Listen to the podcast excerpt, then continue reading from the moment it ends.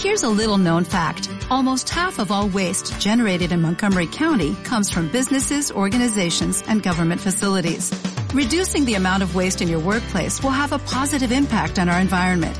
It can also save you money on your disposal costs. Reducing waste and recycling at your business is easy to do and is the law in Montgomery County. Make it your business to recycle right. Learn more at montgomerycountymd.gov slash recycle right or call 311.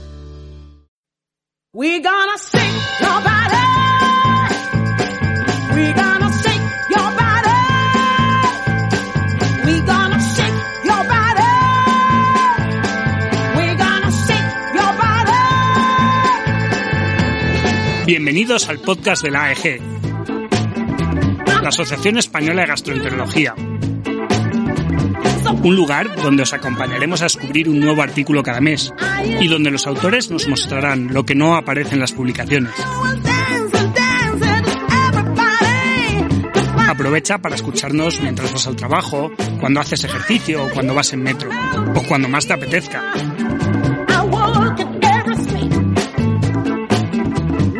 Porque otra forma de estudiar es posible.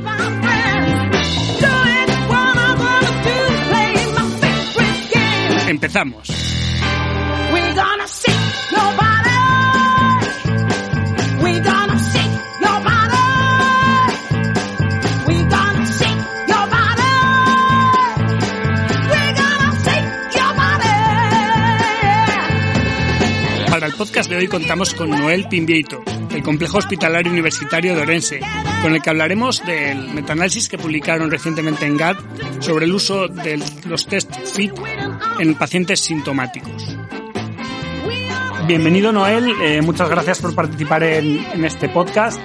Eh, lo primero que te quería preguntar eh, sobre, sobre este artículo que publicasteis es mm, de dónde viene, ¿no? Mm, Porque esto es, es sobre una corte antigua.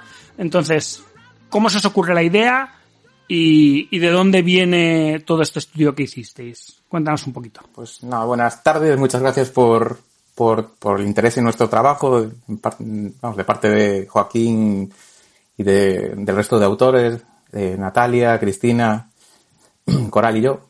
Pues todo esto viene un poco de, de Joaquín está muy metido, pues como ya sabes, en el tema de la sangre oculta en heces y en su utilidad no solamente en el cribado, sino también en, en la estratificación de riesgo en pacientes con síntomas. Y hace unos años participó en dos metaanálisis, uno de los cuales hicimos nosotros, y vimos que había un poco la carencia, que una de las críticas que se hacía a esos metaanálisis era que, aunque, aunque eran pacientes que estaban en, todos los pacientes eran en, sintomáticos, eh, la mayor parte de ellos estaban reclutados en, en fuera de atención primaria. Y se supone que donde, donde una, donde en teoría el, el test debería tener una, mayor apl- aplicabilidad, pues sería en el entorno justo de atención primaria. Y eso era una crítica que se hacía porque en teoría pues la, la sensibilidad de una prueba diagnóstica pues, en heces o cualquier otra pues puede cambiar dependiendo del entorno en el que se utilice entonces bueno pues eh, vimos un poco que eh, podía haber mm, posibilidad de mejorar esos esos metaanálisis y que además pues eh, estaba cogiendo estaba cogiendo digamos se estaba poniendo muy de moda había cada vez más más trabajos de hecho cuando acabamos el este metaanálisis este último del eh, ya había varios, varios artículos que digamos que tuvimos que medio nombrar en, la discusión y, y poco después ya siguieron saliendo más. Entonces, bueno, vimos también una oportunidad de, de, de no solamente de actualizar el trabajo, sino que era algo que creíamos que iba, que podía tener impacto. Era el momento, ¿no? De hacer, de hacer este estudio. Cogiste el momento. Exactamente, cogimos la El ola. momento adecuado. Cuéntanos un poco, eh, un poco cómo, en qué consiste el estudio, ¿no? De dónde venían los pacientes, qué pacientes eran y qué es lo que hicisteis con estos pacientes. Bueno, pues son todos eh, es eh, una revisión sistemática de todos aquellos trabajos que, que evalúan eh, la precisión del test de sangre oculta en heces en pacientes en- que vienen de atención primaria. Y hay dos tipos de trabajos esencialmente. Eh, por una parte son cohortes directamente reclutadas en atención primaria y en ese caso, pues eh, normalmente solamente tienen realizado un test de, de referencia, una colonoscopia en aquellos que tienen una sangre oculta positiva y para saber si existían o no falsos negativos, pues digamos que esos, esos, esas cortes tienen un seguimiento Y otro tipo de trabajos son reclutados en, en unidades de colonoscopia. Y un poco la condición de, escogerlos era que, que, los, que se dijera explícitamente que, que, todos los pacientes eran, eran reclutados, venían de atención primaria, que a veces, bueno, otros trabajos que, que se utilizaron en metaanálisis previos, pues no eran, no eran así. No, podían, los pacientes podían llegar de atención primaria o de, o de consulta especializada. Muy bien. Eh, las, los resultados que tenéis, eh, ¿qué es lo que encuentras? Eh, ¿qué o sea, ¿qué son los, datos que a ti más te han llamado la atención? Y sobre todo, ¿habéis visto muchas diferencias con lo que había hasta entonces?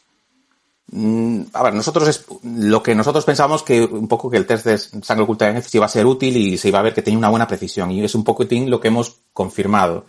Es decir, la precisión que teníamos, que calculamos en el previo es parecida, a lo mejor en este es un pelín menor, pero viene a ser pues en torno al 85% de sensibilidad, es un poco lo, que ya nos esperamos. Lo que, pero bueno, lo que se ve muy bien en este metaanálisis, a mí el resultado que más me llama la atención es eh, la cantidad de, el, amplio porcentaje de, de, cáncer de colon que tiene un, que tiene unos valores de, una concentración de hemoglobina fecal muy, muy por encima de, de los, de los umbrales que normalmente, de los que normalmente hablamos, ¿no? Tanto de, es decir, eh, 75% de, de los pacientes dentro de una muestra que evaluó el, punto de corte de 150 microgramos, que son 35.000 uh -huh.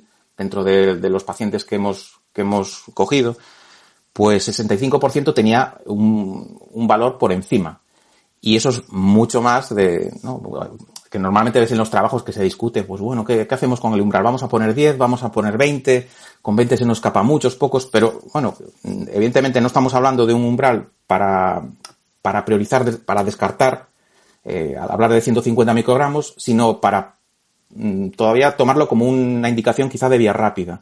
No, si yo soy un gestor de una unidad, ya no, no tanto como médico de atención primaria, sino si yo soy un gestor de, de una unidad de endoscopias y me dices que de todo este mare magnum de pacientes que tengo pendiente de hacer una colonoscopia, yo sé que el 65% de los cánceres van a estar con un valor por encima de 150 microgramos, que es un valor muy, muy alto, pues realmente enseguida te, yo creo que enseguida identificas la mayor parte de los cánceres de colon y después, pues se confirma un poco el, eh, otro trabajo que habíamos publicado hace poco tiempo, donde realmente hacíamos un una crítica al umbral que normalmente se utiliza, que es el de 10 microgramos.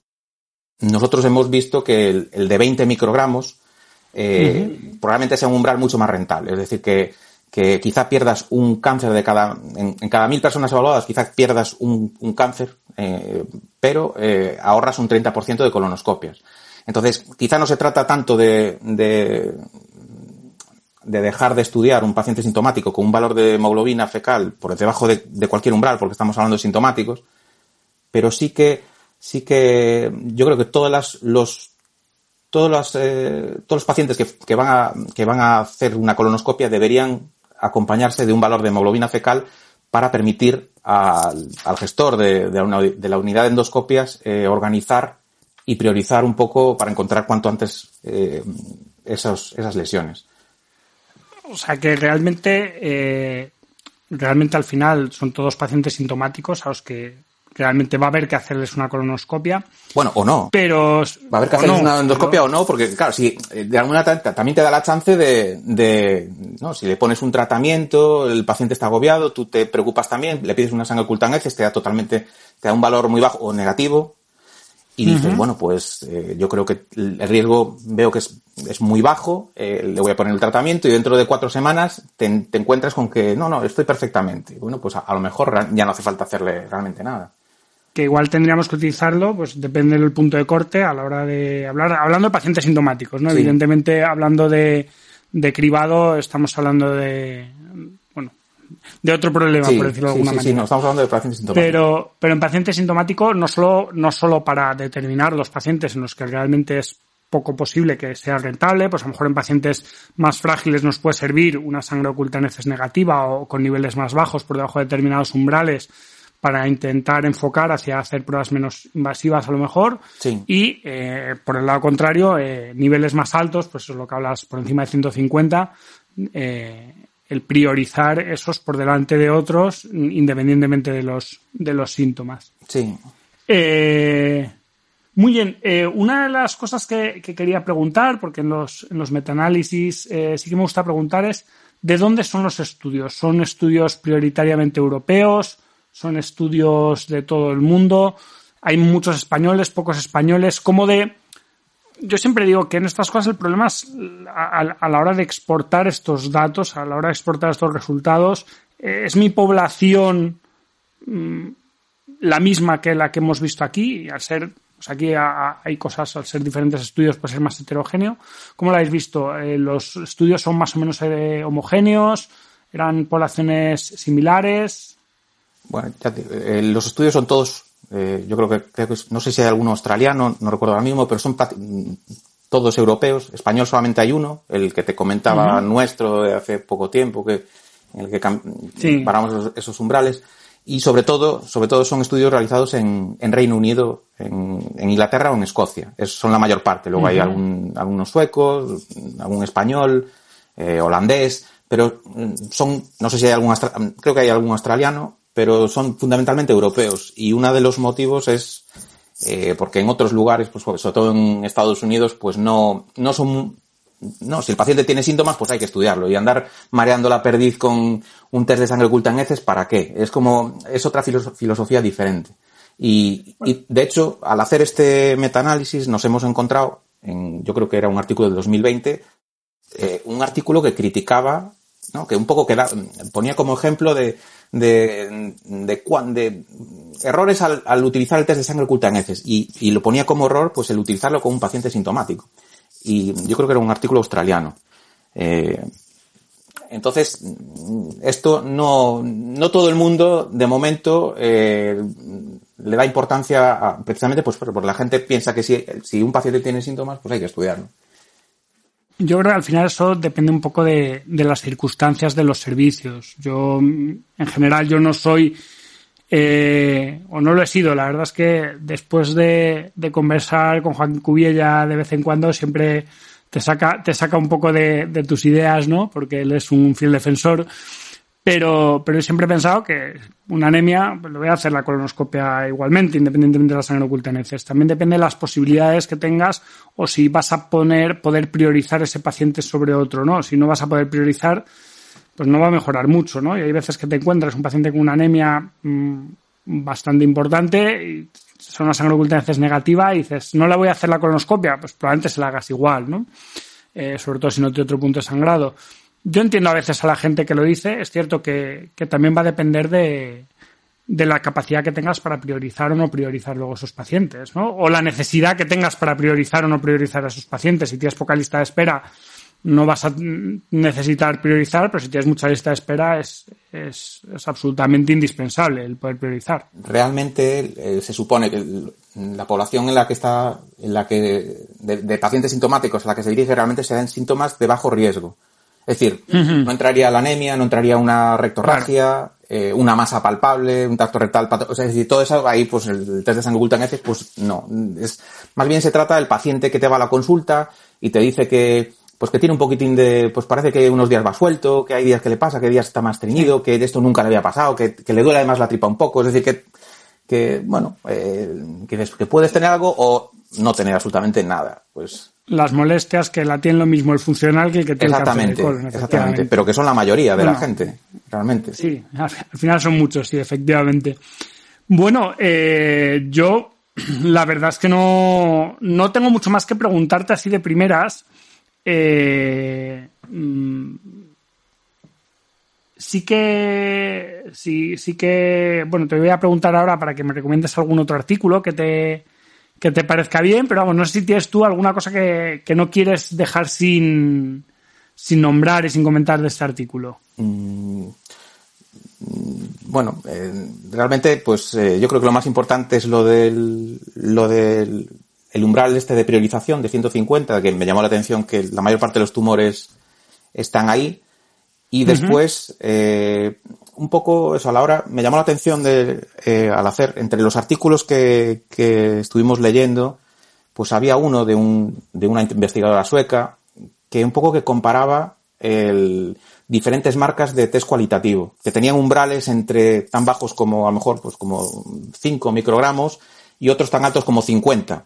Y se vio que como que no había diferencias de sensibilidad, de, de precisión a la hora de, de, de detectar cáncer colorectal. Entonces, un poco, yo creo que eh, se está haciendo, yo creo que se está publicando muchas cosas para intentar ajustar el umbral y yo pienso que, que el, que un poco lo que la información que, también que transmite el, el metaanálisis con los artículos que lleva es que la mayor parte, la inmensa mayoría de, de cáncer de colon tiene, tiene unos valores de, de el que va a ser positivo lo es por unos, el que va a tener un, una, una concentración de hemoglobina fecal detectable, normalmente lo, lo hace en unos valores bastante altos.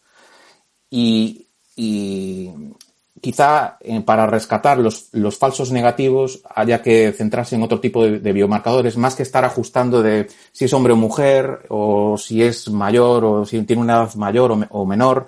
Eh, un poco es la, la, sensación de al leer eh, de diferentes artículos y, y bueno, un poco, es, me parece, vamos, me parece me parece relevante en centrarse en, en, explorar qué características tienen los, los, las personas que tienen unas lesiones, un falso negativo, uh -huh. más explorar en la lesión, en el, lo que es el tumor, más que en, en las características de la, eh, demográficas de la persona. Un poco yo creo que es el, el, otro mensaje con el que me quedaría. Bueno, pues ya sabes cuál es el próximo proyecto, ¿no? Ahí, sí. eh, pues nada, si te parece bien, eh, ¿Qué nos recomiendas leer?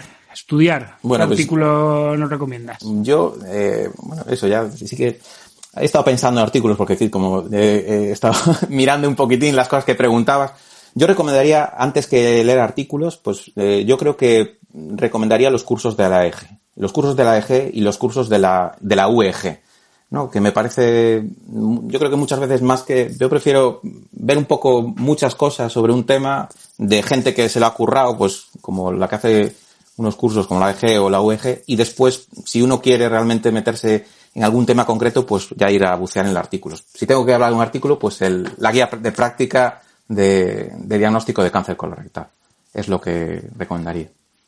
Pues nada, ya pondremos el enlace el enlace tanto de, de los cursos de la EG, de la UEG y, y, de la guía de cáncer colorectal y también del podcast que grabamos con Joaquín Cubiella sobre la guía de cáncer colorectal. Ya los pondremos luego en, en la información. Y bueno, como te has estudiado, ya te has ido preparando el podcast, ya sabes que ahora te voy a preguntar por, por un libro. libro te voy a preguntar por un, eh, bueno, pues yo el, el, libro. libro que he escogido para recomendar, eh, después de haber anticipado eso, es el del Principito que me parece que es un libro, bueno, que aunque parezca un cuento infantil, yo creo que, bueno, que es una, bueno, es una novela muy cortita que se lee enseguida y queda para pensar para, para muchas cosas. Y, y bueno, me parece interesante leerlo. Pues un gran libro, un gran libro muy interesante. Lo pondremos también algún enlace. Y, y bueno, mmm, nada más. Eh, muchísimas gracias por participar con nosotros y bueno, espero contar contigo con las próximas publicaciones que hagas. A ver, a ver bueno, muchas gracias por, por, por, vuestro interés de nuevo y será lo que se pueda. Vale. Esto ha sido todo. Esperamos que hayáis disfrutado y aprendido.